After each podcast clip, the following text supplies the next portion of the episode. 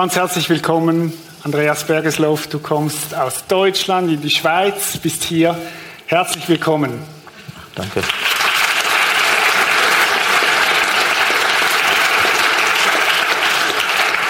Andreas, 21. Januar 1995, du bist in Sibirien unterwegs in einem Auto. Eine gute Zeit, um im Auto unterwegs zu sein. Die Flüsse sind gefroren, es gibt keine Straßen, ihr könnt dort langfahren. So habe ich es verstanden. Und dann knallt's. Was ist dort passiert? Ja, wir kamen zurück von unserer Missionsreise. Ich war in Sibirien zwölf Jahre als Missionar.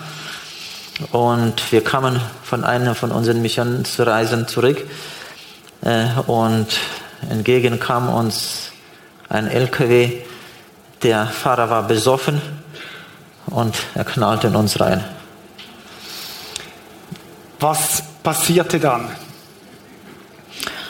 Äh, ja, er flog, wenn jetzt unser PKW jetzt so von oben genommen wird, ist er so quer über uns rübergeflogen. Er hat uns das Dach aufgerissen, die ganze Scheiben, das flog alles raus und ich wurde mit meinem, mit meinem Lenkrad, mit dem Armaturenbrett in meinem Bauch so einfach in meinen Sitz reingedrückt worden war. Wir flogen dann von der Straße runter und äh, er flog einfach weiter runter auch. Und ich war in meinem Schockzustand, ich spürte noch keine Schmerzen, nichts. Und als dann alles sich beruhigte, mein erster Gedanke war, was ist mit meinen Mitarbeitern? Und ich sah, wie sie aus dem Auto raussprangen.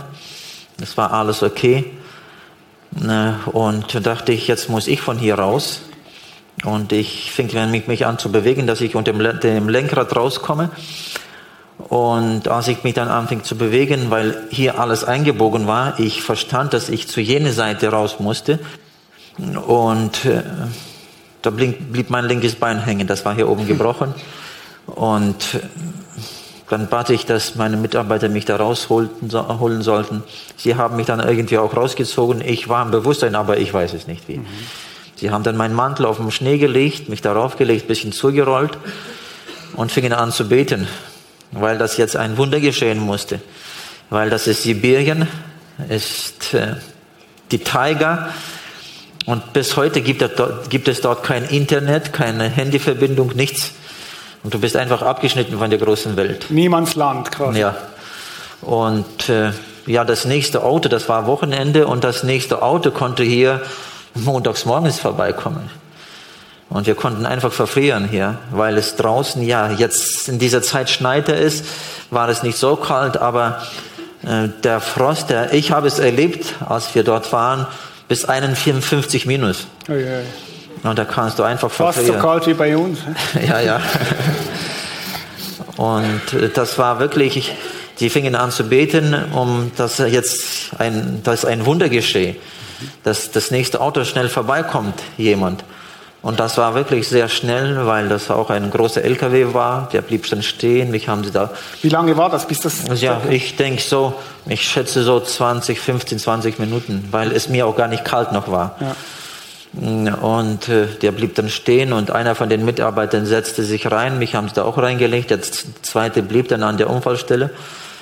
Und wir fuhren dann zurück in das Dorf, von wo wir kamen, wieder zurück zum Krankenhaus. Wie lange war das, die Distanz? So 20, 23 Kilometer, aber das sind ja, da gibt es ja keine Straßen. Ich sage immer, in Sibirien gibt es keine Straßen, in Sibirien gibt es nur Richtungen. Mhm. Okay.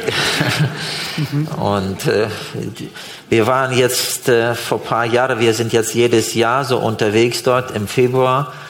Und äh, da sind wir 300 Kilometer fünf Tage gefahren. Oh yeah. Und deswegen, aber wir kamen so, so, wo ich denke, so in zwei Stunden kamen wir dahin, mhm. die 20 Kilometer.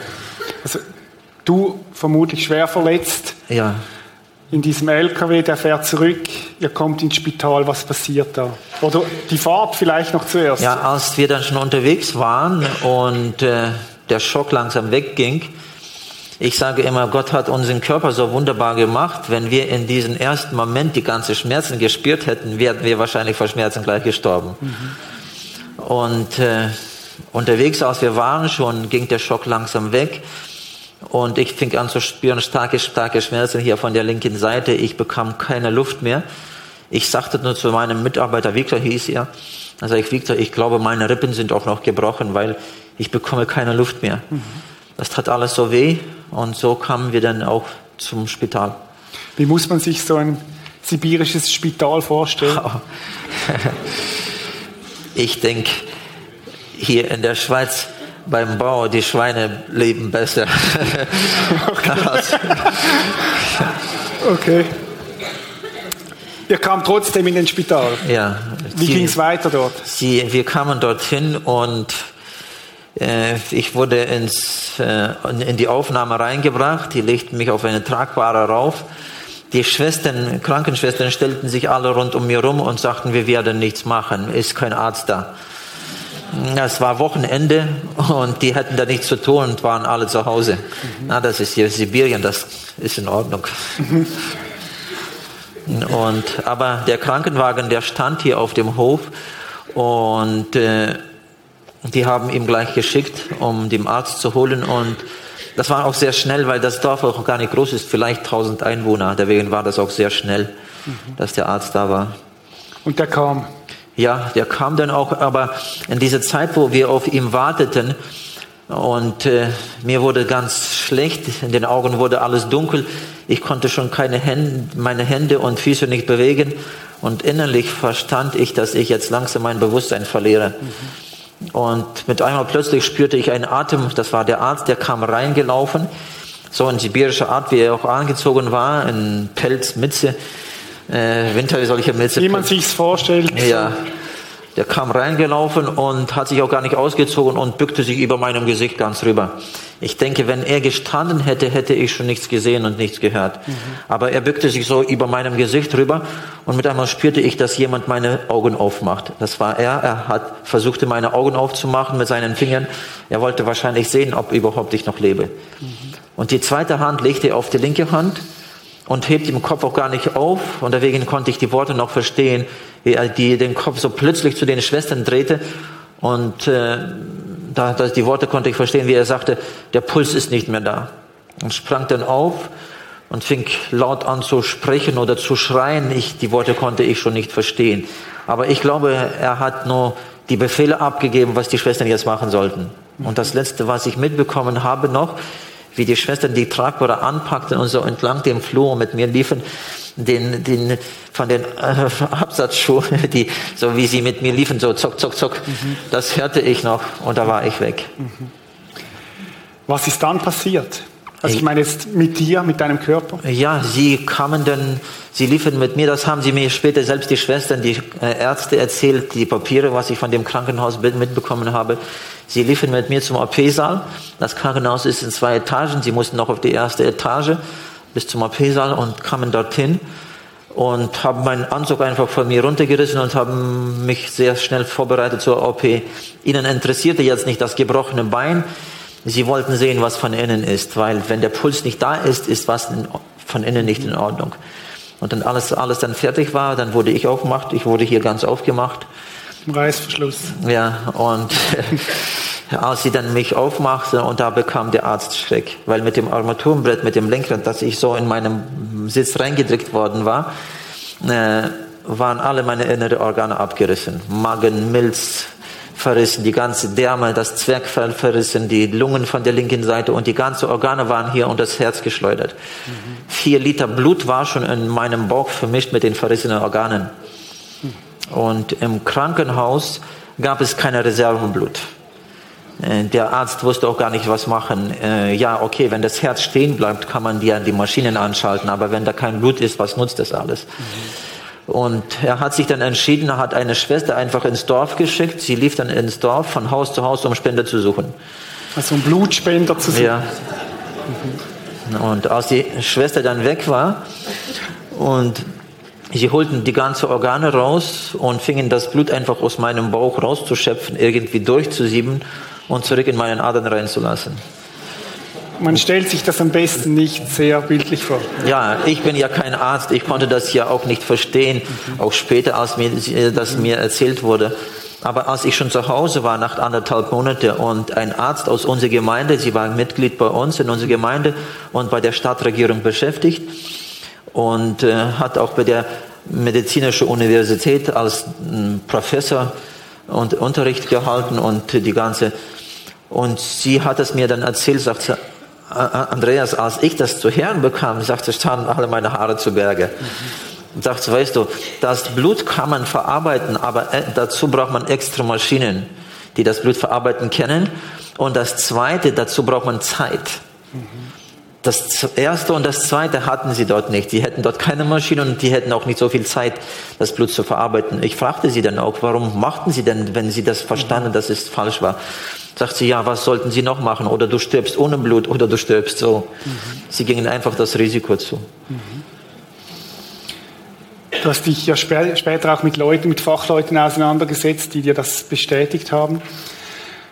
Was passierte mit dir selber? Ja, sie fingen das Blut wieder zurück in meinen Adern reinzulassen und medizinisch ist ja das eigentlich äh, unmöglich. Das ist ja vergiftetes, ver verschmutztes Blut. Und wie die Ärztin dann sagte, sagt sie, wenn das Blut in dein Herz reinkommt, in die Lungen, in deinem Gehirn, das kann man alles vergessen. Und äh, in ein paar Minuten blieb das Herz wirklich stehen. Sie haben dann festgestellt, dass mit mir jetzt alles zu Ende war, haben die ganzen Organe wieder zurückgelegt, meinen Körper auf vier Klammern zugemacht, äh, wieder auf die Tragbare rübergelegt, mit einem Tuch zugedeckt und brachten mich in ein anderes Zimmer raus. Dort sollte mein Körper noch zwei Stunden liegen bleiben, um weiter in die Todeshalle zu transportieren. So blieb mein Leben auf dieser Erde stehen. Aber viele sagen dann zu mir, ja, mit meinem Tod ist alles zu Ende. Äh, meine Lieben, wenn jemand von euch heute hier auch so eine Meinung hat, dann möchte ich Sie heute enttäuschen. Mit unserem Tod ist nicht alles zu Ende. Mit unserem Tod ist nur der Anfang. Gott hat uns das Leben auf dieser Erde 20, 30, 50, vielleicht 90 Jahre gegeben. Aber das ist der Zeitpunkt, dass wir uns vorbereiten für das ewige Leben. Und wir werden ewig leben. Weil ich spürte, wie ich aus meinem Körper rausgegangen war. Und das war so natürlich, wie man aus einem Zimmer rausgeht. Ich habe, ich habe keine Gefühle gehabt, dass ich tot war. Alles war da so wie immer. Ich ging nur aus meinem Körper raus und fing nach oben zu steigen. Und bis heute äh, verfolgt mir dieser Gedanke, ich ging nach oben so bis zur Decke und ich sah die Decke vor mir schon. Und dann dachte ich, die hält mich jetzt sehr auf. Ich, was, was werde ich weitermachen? Und mit einmal ging ich durch sie durch und sie störte mich nicht. Ich ging durch die nächste Etage, durch das Dach vom Krankenhaus, das störte mich auch nicht. Und mit einem Augenblick war ich über dem Krankenhaus. Und ich schaute so runter und wieder stört mich nichts. Kein Dach, keine Wände, nichts. Ich kann alles sehen, was in dem Krankenhaus passiert. Ich sah meinen Körper, die Ärzte rund um meinen Körper zu stehen und sie versuchten mit meinem Körper was zu machen. Elektroschock, künstliche Beatmung. Sie versuchten mich wieder zurück ins Leben bringen. Und da kam der Gedanke, was wollen Sie mit meinem Körper? Ich will nicht mehr zurück. Mir geht es hier so schön, mir tut nichts mehr weh. Ich will nicht mehr zurück. Und in diesem Moment höre ich mit einmal ein Singen.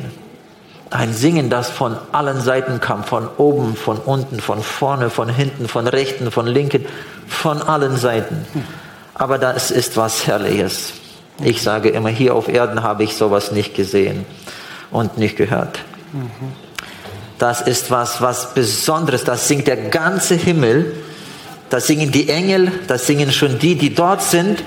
Und das ist was, was, was Herrliches. Mhm. Was Herrliches. Okay. Und ich höre das Singen. Und da kam wieder der nächste Gedanke, was, wer kann hier noch singen? Mhm. Und ich drehte mich von dem Krankenhaus weg und schaute so nach vorne und das Singen kam auch von anderen Seiten, aber ich schaute so nach vorne und von Weitem, von Weitem sah ich eine große Schar Menschen in weißen, glänzenden Kleidern. Und sie sangen auch und sie kamen mir entgegen.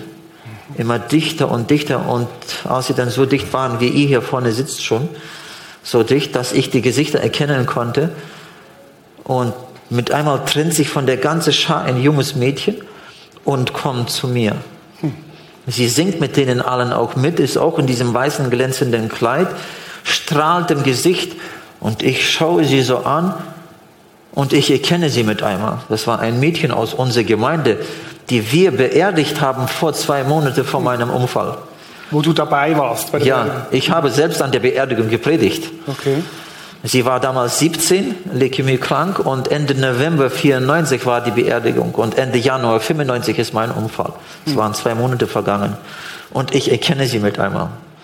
Sie strahlt im Gesicht, kommt ganz nah zu mir ran so und nicht so wie ich jetzt von dieser, so wie ich von deiner Seite sitze, zu meiner rechten Seite und nimmt mich so an die Hand, schaut mir so in die Augen und sagt, und in diesem Moment, wo sie mich an die Hand nahm, wurde alles still. Alle hörten auf zu singen. Alles wurde ganz still. Und sie schaut mir so in die Augen und sagt, Andreas, du bist auch da? Sagte ich, ja, natürlich. Als wär's das Normalste der Welt. Ja. Und sie, dann, dann sagte sie, wie wunderschön. Und in diesem Moment fangen sie wieder alle an zu singen. Das war so eine Vorstellung, als wenn der ganze Himmel mir entgegenkam. Und ich sage immer, das ist was, was Besonderes. Ich möchte euch einfach Mut machen. Es lohnt sich, diesen Weg zu gehen. Es lohnt sich, als Christ zu sein. Es lohnt sich, Jesus, Jesus sein Leben geben, weil uns erwartet die beste Begegnung, was wir jemals erlebt haben. Kein Präsident wird hier auf Erden so aufgenommen, wie wir dort aufgenommen werden. Ich sage immer, mein Zuhause ist dort, ich wer- werde wieder nach Hause gehen. Hier auf Erden bin ich nur ein Gast. Du hast etwas erlebt, wo du eine Sehnsucht auch verbreiten kannst für das, was kommt. Ja, ja, das ist was Besonderes.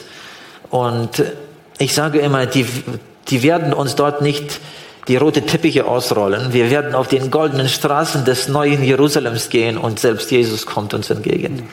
Das wird was Wunderschönes sein und deswegen, meine Lieben, es lohnt sich, Jesus nachzufolgen. Jetzt triffst du dieses Mädchen dort. Habt ihr, ihr habt geredet miteinander? Ja, sie fingen wieder alle an zu singen. Nein, das war das Einzige, was wir mit ihr gesprochen haben, dass sie mich, mich so begrüßte. Und äh, sie fingen wieder alle an zu singen. Und hier ein Augenblick und ich bin über unsere Stadt. Es gibt mir keine Zeit, keine Strecken, das ist Ewigkeit. Ein, Also über der Stadt, wo du lebst. sonst. ja, ja, das waren ungefähr fa- fast 400 Kilometer von, von der Stadt entfernt. Und jetzt ein Augenblick und ich bin über unsere Stadt. Über dem Haus, wo das Mädchen mal wohnte. Das ist ein neun Etagenhaus auf der siebenten Etage. Ihre Mutter lebt bis heute in dieser Wohnung. Und ich bin über dem Haus. Und wieder stört mich nichts. Ich schaue so runter und wieder keine Wände, kein Dach, nichts. Ich kann alles detailliert sehen, was in der Wohnung passiert. Also du kannst du, du hast du alle Wohnungen durchgesehen in den Ja. siebten Stock, okay? und detailliert sehen, was, was alle, die ganze Familie von den Mädchen, die Mutter, die Oma, der Bruder, was sie da machten. Und äh, ich war ja anderthalb Monate im Krankenhaus und als sie mich dann nach Hause brachten, ich, wegen mein gebrochenes Bein, ich war im Gips eingemacht und die brachten mich dann so gegen Mittag nach Hause und ich konnte ja nur oder stehen oder liegen. Und dann haben sie mich im Wohnzimmer auf, der, auf dem Sofa gelegt und zum Abend wurde unser Haus stopfend voll. Aus unserer Gemeinde kamen die alle, kamen die alle wussten, dass ich tot war und jeder wollte wissen, was ich jetzt erlebt habe. Und die Mutter von dem Mädchen, die war einer von den ersten, die zu uns kam. Die hat dann einen kleinen Kinderstuhl genommen, hat sich so zu mir ganz nah rangesetzt und ich fing mein Erzählen von den Abend an. Sag ich, weißt du, kannst du dich noch erinnern an den Abend, wo der Unfall war? Das waren ja anderthalb Monate schon vergangen. Sagt sie, na ja, so ungefähr. Dann sage ich, ich werde dir was, was jetzt beschreiben. Und dann fing ich das beschreiben, was alles ich in der Wohnung gesehen habe, detailliert. An diesem Abend. An diesen, ja, an diesen, den Abend dann, als der Unfall war. Detailliert alles. Sie wurde ganz blass, sie fing an zu zittern. Die anderen fingen, haben sie schon aufgehalten, so.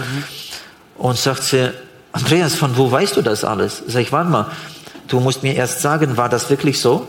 Sagt sie, eins zu eins. Aber von wo weißt du das alles? Für mich war das nur noch eine Bestätigung, dass es wahr war. Hast du ihr von ihrer Tochter erzählt?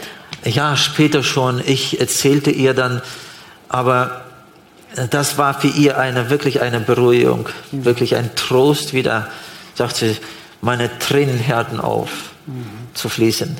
Weil ja, das ist ja eine Mutter, die für, ihre, äh, für ihr Kind so weinte und trauerte. Aber nach diesem, nach diesem, sagt sie, hat alles aufgehört. Ich wusste jetzt, wo sie ist und ich habe jetzt ein Ziel, wo wir uns treffen können. Wie ging es weiter, nachdem du über dem Haus das gesehen hast? Ja, ich sah, äh, ich sah, wie die Mutter von dem Mädchen im Wohnzimmer saß, im Sessel, jetzt von oben so zu meiner linken Seite. Und ich schaute mir so das alles an. Sie saß im Sessel, so wie wir jetzt, mhm. aber sie war allein im, im Wohnzimmer und saß in solcher Position und weinte. Und ich sah, wie die Tränen einfach auf den Boden tropften. Und ich schaute mir so das alles an und in diesem Moment höre ich mit einmal eine Stimme. Eine Stimme, die durchdrang das ganze Universum. In dieser Stimme spürte man Kraft, Macht, aber trotzdem Liebe. Und äh, von dieser Stimme konnte man sich nirgendwo verstecken. Nicht dort oben, nicht hier unten auf der Erde, nicht unter der Erde. Und da brauchte man keine Erklärung. Ich konnte gleich verstehen, dass jetzt Gott mit mir spricht. Und er stellte mir Fragen. Viele sagen dann zu mir, ja, wenn ich schon dorthin komme, dann werde ich schon eine Antwort finden. Das wird der letzte, die letzte Dummheit sein, wenn jemand das noch machen wird. Mhm. Weil wir vor dem gerechten Gott stehen werden und das wird alles selbstverständlich sein. Mhm. Die erste Frage, die er mir stellte, was macht sie? Ich war so ganz verwundert. Ich dachte, wozu hier noch Fragen? Es ist ja selbstverständlich zu sehen, dass sie sitzt und weint. Und so ganz verwundert sagte ich, Jesus, ich habe so auch meinen Kopf so in meine Schultern reingezogen und sagte, Jesus, sie weint. Die zweite Frage war, wozu? Ich fand keine Antwort. Jede Antwort war einfach Unsinn. Ich blieb einfach still. Die nächste Frage war dann, habt ihr denn nichts mehr zu tun, als nur sitzen und weinen? Ich fand auch keine Antwort. Ich konnte der, ja den Sinn der, der, der, der Frage verstehen, weil wir so viel Zeit verbringen, unnötige Zeit. Die Zeit ist so, so kostbar. Und die, die Frage war auch, habt ihr denn nichts mehr zu tun, als nur sitzen und weinen? Und ich blieb einfach still. Ich fand auch keine Antwort.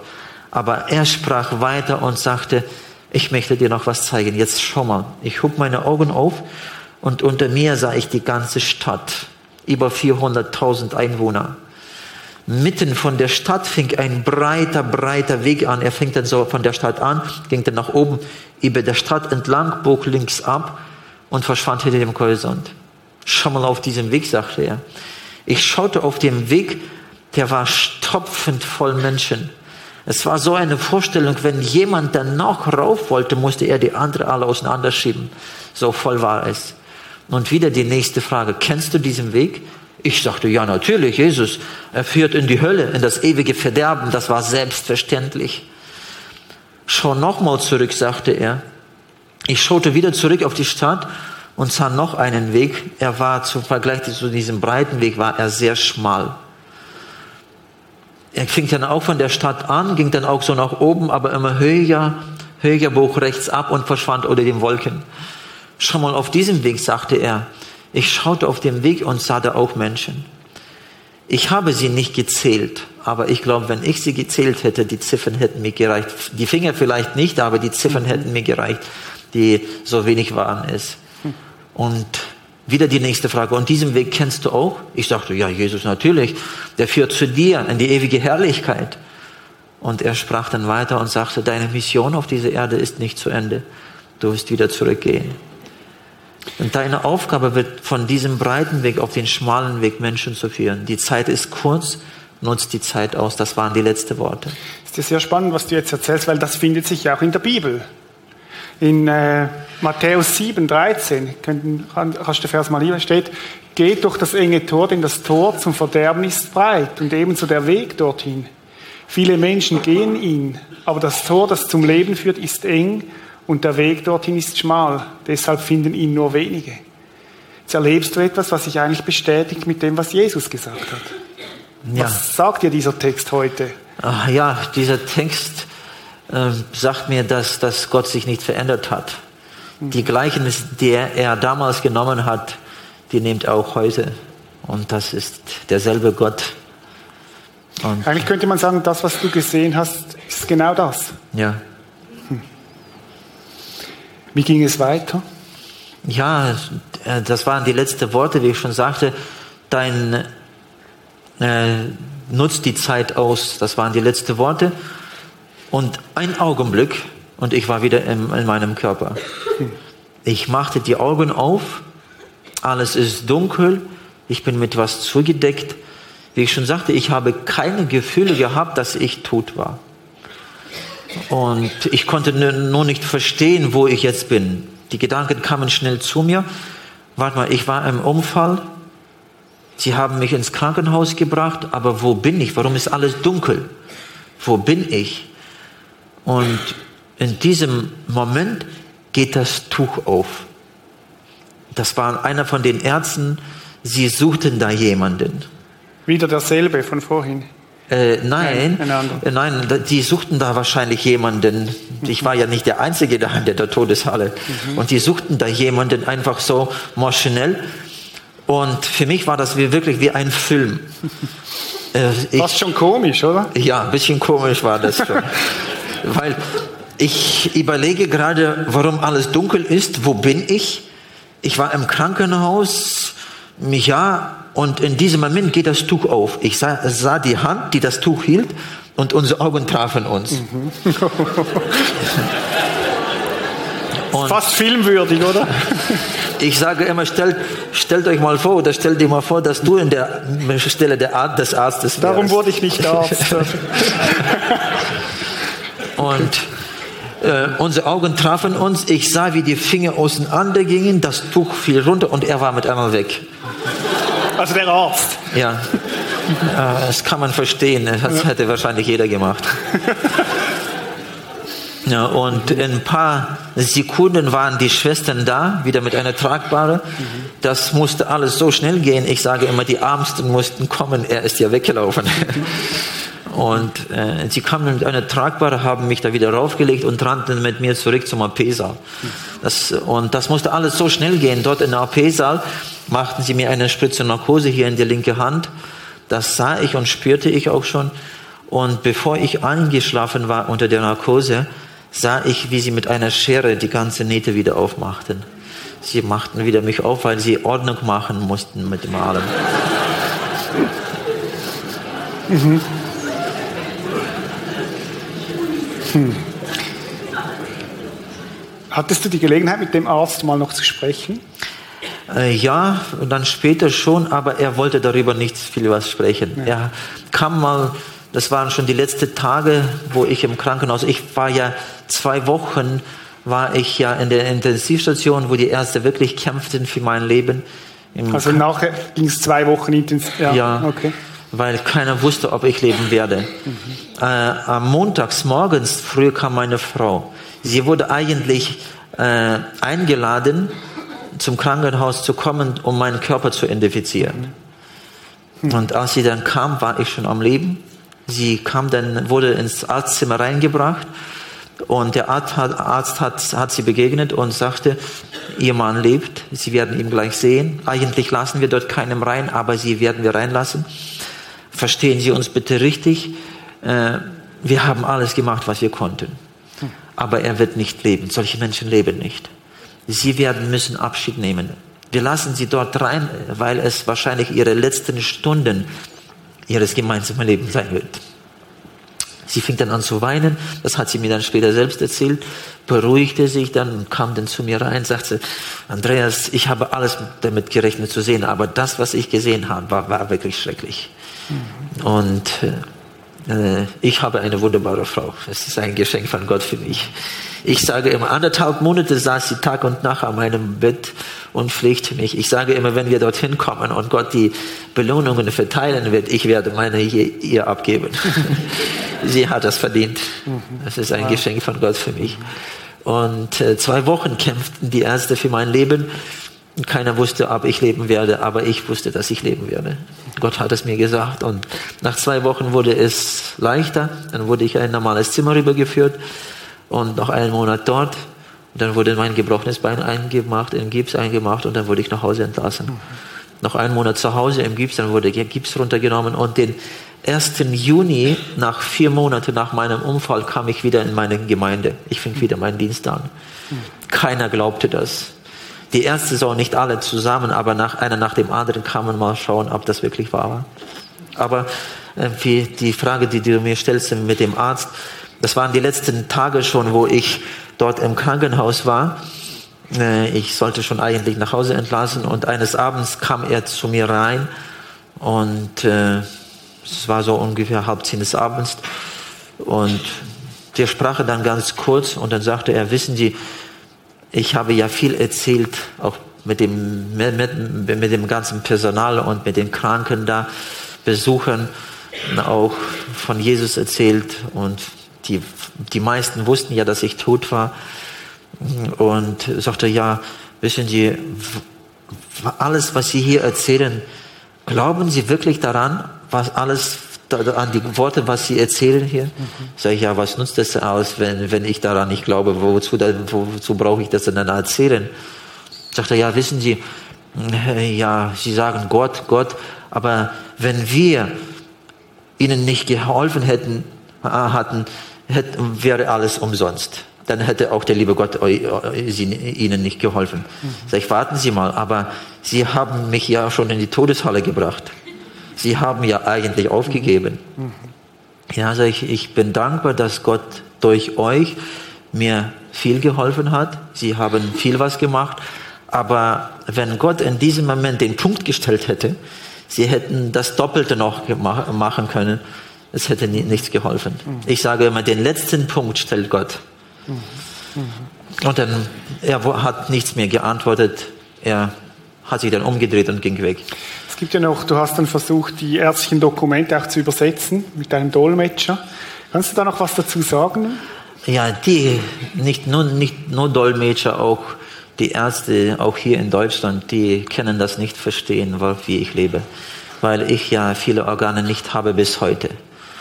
Und der Magen musste weg. Die haben aus den Zellfingerdarm einen Magen gebastelt. Und die Milz ist weg, der ein Teil von den Darm, das Bauchfell ist weg, das Zwergfell ist zugenäht und ein Teil von den Lungen von der linken Seite ist weg. Mhm. Und die sagte, die Ärzte sagen bis heute, jetzt äh, vor einem Monat, wo ich nach Russland unterwegs war und ich an der russischen Grenze fiel ich um, bewusstlos, weil die alten Wunden sind alle geplatzt und ich habe wieder vier, vier Liter Blut verloren und wurde mit dem Hubschrauber wieder zurück nach Deutschland gebracht. Und als ich dann zu sich kam, der Oberarzt aus Deutschland schon hat mir die Hand gereicht, geschüttelt und sagte, wissen Sie, Sie beten den richtigen Gott an. Hm. Eigentlich können Sie nicht leben. Aber wie Sie leben, weiß ich nicht. Hm. Solange, solange wie Sie mit Ihrem, mit Ihrem Füßen auf dieser Erde rumlaufen, bleibt das für uns ein Wunder. Wow. Ja.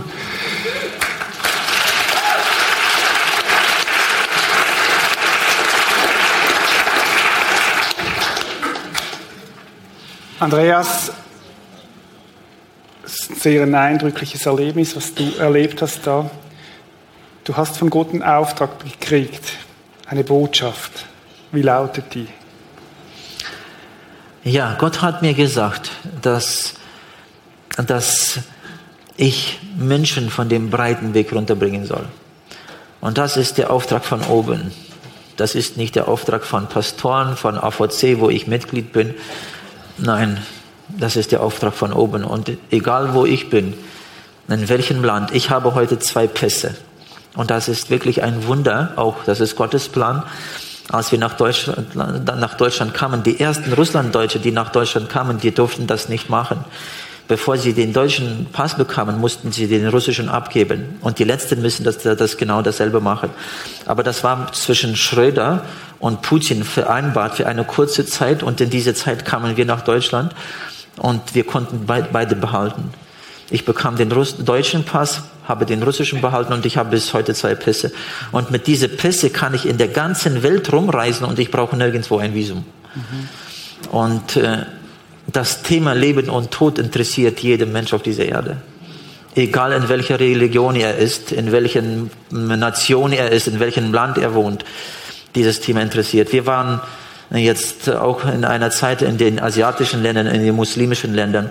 Und zu unserer Veranstaltung kamen Muslime, muslimische Imams kamen. Ich habe es viel erlebt, wo muslimische Imams in ganzen seinem Anzug fielen auf die Knie und haben sein Leben Jesus gegeben. Mhm. Und wir haben noch einen zweiten Bibeltext mitgebracht, Johannes 3, 36. Wer an den Sohn glaubt, der hat das ewige Leben. Wer aber nicht auf ihn hört, wird nie zum Leben gelangen, sondern Gottes Zorn wird für immer auf ihn lasten. Ja. Kannst du uns sagen, was, was dieser Vers bedeutet? Ja, wisst ihr, für mich ist das was Besonderes. Und äh, als Gott oder Adam und Eva in die Sünde fielen, wissen wir, dass ja von der Geschichte, Bibelgeschichte, dass Gott sie herausgetrieben hat aus dem Garten Eden und hat ein Schwert vor dem, Eingang, vor dem Baum des Lebens gestellt. Und das ist ein Symbol und ein prophetisches Symbol. Stellt mal ein Schwert auf die Erde. Was symbolisiert das? Ein Schwert auf die Erde. Was? was? Krieg, Streit. Ein Kreuz. Okay. Ein Kreuz. Mhm. Das Kreuz hat den Weg zu dem Baum des Lebens zugemacht. Und in der russischen Übersetzung, ich habe ja eine Bibel, Deutsch-Russisch, und in der russischen Übersetzung steht es so, dass der, das Schwert sich umkreiste um den Baum. Mhm. Egal von welcher Seite du zu dem Baum reinkommst, ist das Schwert, das Schwert, das Kreuz da. Mhm. Du hast keinen anderen Wahl, nur durch das Kreuz. Das heißt durch Jesus. Ja. Mhm. Und es gibt zu dem Baum des Lebens nur einen Weg, nur durch Jesus. Mhm. Wenn jetzt Leute da sitzen heute Morgen, die sagen, ja, ich kenne Jesus, ich gehe ab und zu in die Kirche, ich, ich lebe christlich, was sagst du ihnen? Wisst ihr, ich bin selbst in einer christlichen Familie geboren. Ich bin heute in der sechsten Generation Pastor. Und mein Opa und Großopa wurden von den Kommunisten erschossen, dass sie Christen waren. Mein Vater musste viel kämpfen für, für, für, für da, da, dazu, dass wir in die Kirche sein konnten, weil es Gesetz war in der damaligen Sowjetunion. Kinder und Jugendliche durften bis 18 Jahre nicht im Gottesdienst sein. Aber ich bin so aufgewachsen in einer christlichen Atmosphäre. Wir haben zu Hause gebetet, Bibel gelesen, Bibelverse auswendig, christliche Lieder auswendig. Für uns, für mich war das einfach Gewohnheit. Und äh, ich habe nie in meinem Leben geraucht. Ich habe nie in meinem Leben Alkohol getrunken. In unserem Hause wurde nie geschimpft. Vater hat das nie gemacht und uns wurde das auch verboten. Ja, äh, in der Schule habe ich sehr gut gelernt die Schule fast ausgezeichnet beendet, durfte aber du nicht. Du ein vorbildliches Kind. Hä? Ja, Gibt's eigentlich. bei uns in der Schweiz nicht, glaube ich. eigentlich so. Und wenn ich so davon erzähle, dann meinen viele und vielleicht jemand von euch denkt jetzt auch so einen Gedanken, na jetzt lobt er sich. Aber es gab ein anderes Problem in meinem Leben, über mein ordentliches Leben. Ich war immer sehr zufrieden über sich selbst. Ich habe immer so eine Meinung gehabt, der liebe Gott sollte eigentlich mit mir zufrieden sein. Schon mit jemand, mit jemand, schon, aber mit mir schon ganz bestimmt. Ich weiß nicht, habt ihr schon solche mal in eurem Leben gesehen? Ich war einer von denen. Ich war immer sehr stolz über mich selbst. Aber eines Tages haben wir das mitbekommen, dass mein Vater schwer krank wurde. Er wurde krebskrank. Und von dem Tag, wo wir das mitbekommen haben, bis zu seinem Tod vergingen vier Monate.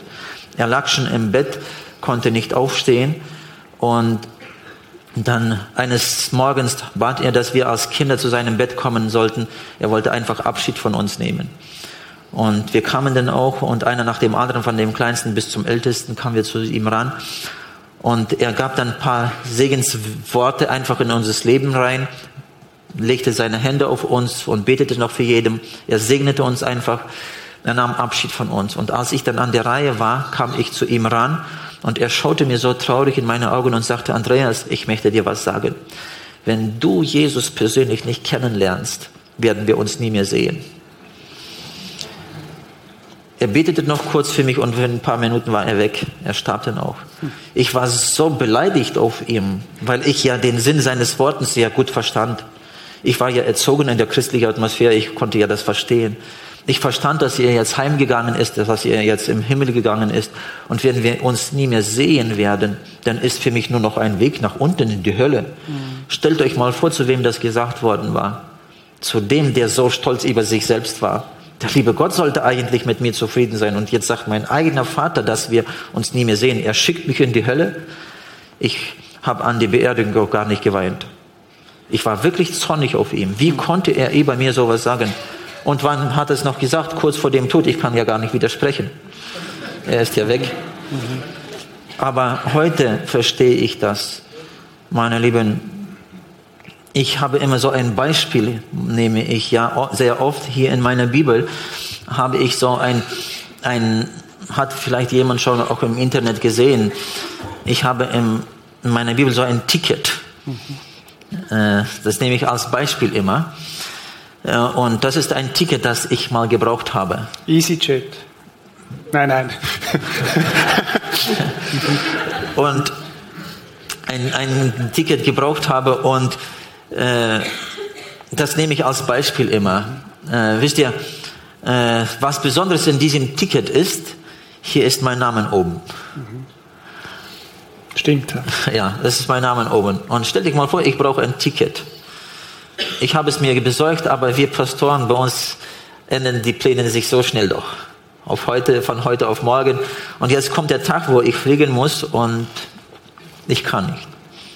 Ich werde meinen ältesten Sohn, ja, wir haben sechs Kinder und der älteste ist 21, David heißt er. Ich werde das Ticket meinem Sohn David geben. Sag ich, weißt du, Papa kann heute nicht fliegen.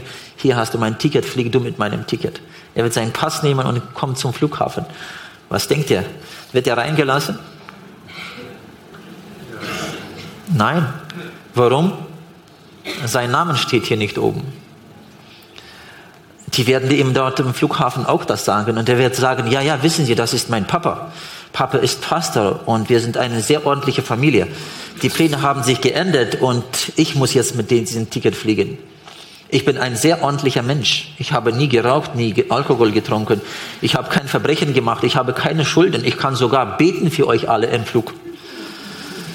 Was denkt ihr, wird er reingelassen? Nein, hilft nichts. Sein Name muss hier oben stehen. Dass er in unserer Familie geboren ist, gibt ihm automatisch nicht das Recht, mit meinem Ticket zu fliegen. Sein Name muss hier drin stehen dass ich in einer christlichen Familie geboren bin, ein ordentliches Leben geführt habe, gibt mich nicht automatisch das Recht, in den Himmel zu gehen. Mein Name muss dort stehen. Wisst ihr, das, das, das ist auch was Wichtiges immer für mich. Der wird sagen, ja, mein Sohn wird dann sagen da am, am, Flughafen, ja, wenn das so, so einfach ist, nur der Name, dann streiche ich diesen Namen durch und schreibe meinen rauf. Ja, mit diesem Papier kann man das vielleicht machen. Aber Dort im Flughafen gibt es einen Computer und wir schauen da rein. Sie werden da reinschauen und werden sagen, aber wir haben hier einen anderen Namen drin. Sein Name muss da drin stehen. Und im Himmel gibt es auch einen himmlischen Computer. Und der heißt Buch des Lebens. Und die Bibel sagt uns, dass und ich, alle, alle werden vor, vor Gottes Thron mal stehen. Ob wir daran glauben, nicht glauben, wir werden alle mal vor dem Gottes Thron stehen. Und der Name, der dort drin steht in dem Buch des Lebens, wird reingelassen. Der Name, der dort nicht drin ist, wird zu einem anderen Ort gehen müssen und das wird schrecklich sein. Viele sagen dann zu mir, ja, wo steht es denn? Sage ich es euch nicht. Nehmt mal die Bibel und lest es mal. Um die Stelle zu finden, werdet ihr müssen mal die ganze Bibel durchlesen. Dann werdet ihr mal wissen, überhaupt, was die Bibel sagt. Aber tausend Prozent steht das drin in der Bibel. Unser Name muss dort drin stehen. Und das kommt nicht automatisch. Wir müssen persönlich zu Jesus. Wie macht man das, wenn man heute Morgen hier sitzt und sagt, ich möchte, dass mein Name in diesem Buch drin steht. Ich möchte ein Leben mit Jesus beginnen. Ja, äh, wisst ihr, ein kleines, kleines, kleines, kleines Detail noch. Diese ganzen Tickets kann man ja heute per Internet bekommen und wir sind das so gewöhnt. Stellt euch mal vor, ich brauche einen Flug. Ich gehe, mache den Computer an, gehe auf die Internetseite, schau mal, oh, Halleluja, es gibt Plätze. Wie viel Zeit brauche ich, um das Ticket zu bekommen? Je nach Alter. Ja. Je nach Alter, ja. Jemand zwei Minuten, jemand 15, 20 Minuten, ja. So, gut wie man im Computer ist, äh, sich auskennt. Aber stellen wir uns jetzt mal vor, oder schätzen wir jetzt zwei Minuten. Aber ich kann das ganze Leben lang an dem Computer sitzen und sich freuen und jubeln und sagen, Halleluja, es gibt Plätze und bekomme nichts. Ich muss, so lange, bis ich meinen Namen dort nicht reingetragen habe, bekomme ich nichts. Ich kann das ganze Leben lang in der Kirche sitzen und mein Name wird automatisch dort nicht reinkommen. Ich muss zu Jesus. Ich muss zu Jesus, ich muss im Gebet zu Jesus kommen und sagen, was ich will von.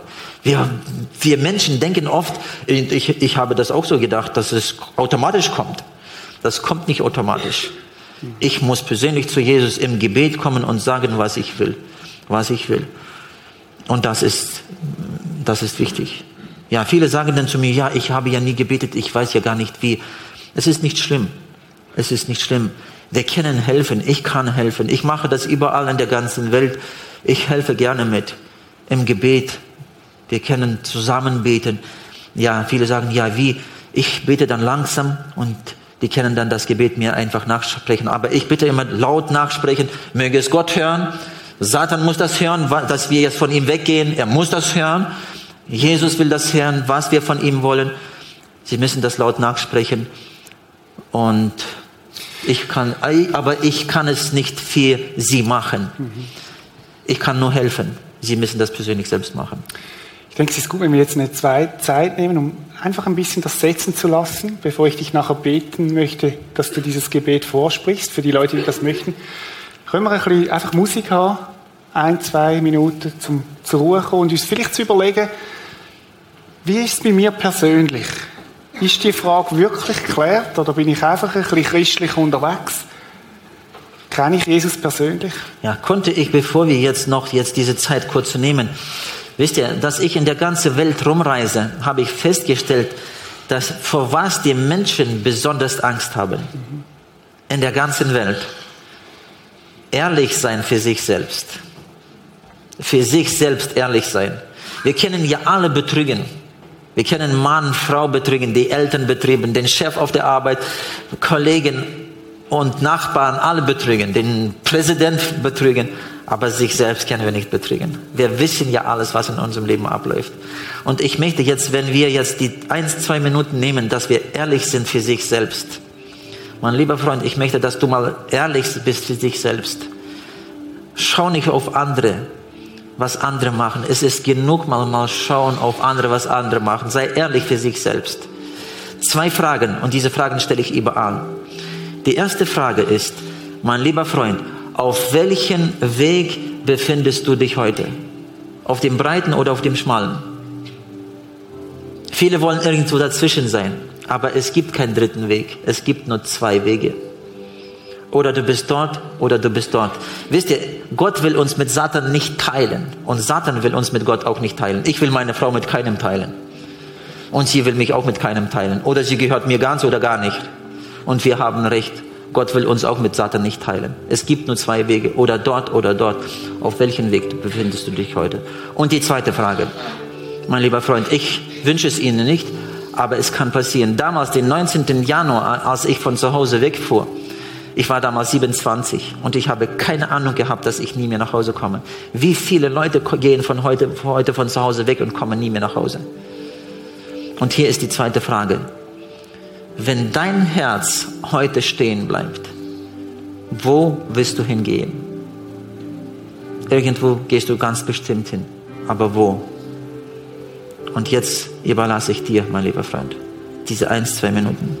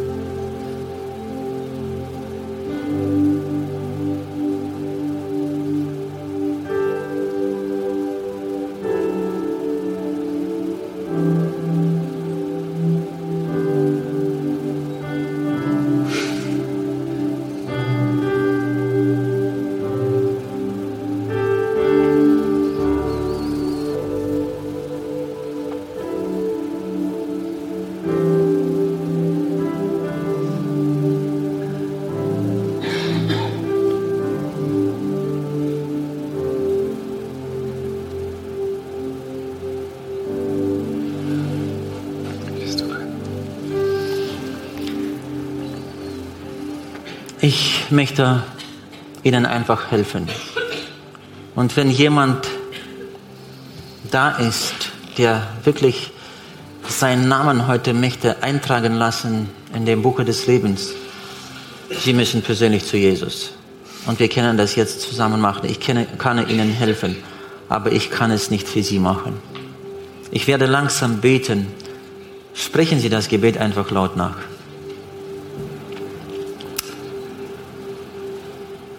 Mein Jesus, ich komme zu dir so wie ich bin. Mein Jesus, ich komme zu dir so wie ich bin. Ich danke dir, dass du mich liebst. Ich danke dir, dass du mich liebst.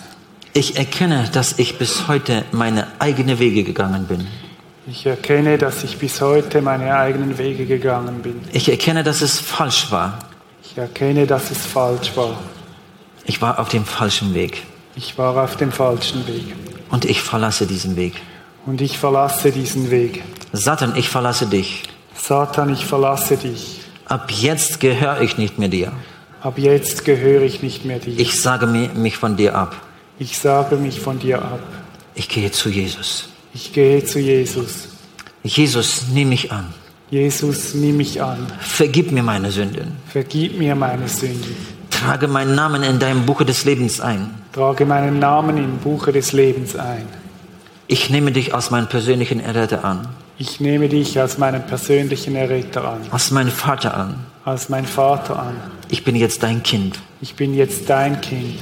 Hilf mir, diesen Weg zu gehen. Hilf mir, diesen Weg zu gehen. Und treu bleiben bis zu Ende. Und treu bleiben bis zum Ende. Amen. Amen. Amen. Wenn du das Gebet jetzt für dich zuerst mal so betet hast, zuerst mal Jesus auch bittet hast, dass er in dein Leben kommt und du ihm willst nachfragen, möchten wir dir eine Bibel schenken. Und zwar so eine Gideons-Bibel. Es ist eine kleine Bibel, das Neue Testament, Sprüche und Psalmen drin. Und hinten rein hat, ist das Ganze nochmal erklärt, wie man eine persönliche Beziehung kann mit Jesus haben Und da drin hat es auch eine Linie, die heißt, mein Entschluss, Jesus Christus als meinen Erretter anzunehmen. Da kannst du deinen Namen einschreiben, ist nicht das Buch vom Leben, aber so wie für dich ein festes Zeichen, wo du deinen Namen kannst einschreiben als Datum. An dem Tag habe ich den Entscheid getroffen, möchte ich mit Jesus, ab seit dem Tag, am 7. April möchte ich mit Jesus leben. Ich möchte dir gerne so eine Bibel schenken. Es hat auch Leute da im Kino und auch da, die gerne nachher einfach mit dir noch beten. Ich segne, Andreas ist auch noch da. Komm doch nach dem Gottesdienst führen an die Bühne, wo wir dir so eine Bibel geben können, oder im Kino auch an die Bühne führen wir möchten gerne einfach dich segnen, dich unterstützen, auch in dem Weg. Andreas, ganz herzlichen Dank, dass du da bei uns bist. Ja, danke. Ich möchte euch einfach, meine Lieben, einfach den Wunsch überlassen. Wisst ihr, äh, wir werden heute Abend noch hier bei euch sein, aber wir fahren heute in die Nacht rein wieder zurück nach Hause. Ich habe ungefähr 200 Veranstaltungen noch bis Ende dieses Jahres noch. Ob wir uns noch mal sehen werden, weiß ich nicht. Auf dieser Erde. Aber wie ich schon sagte, ich gehe nach Hause. Mein Zuhause ist dort. Und wenn, ja, Halleluja.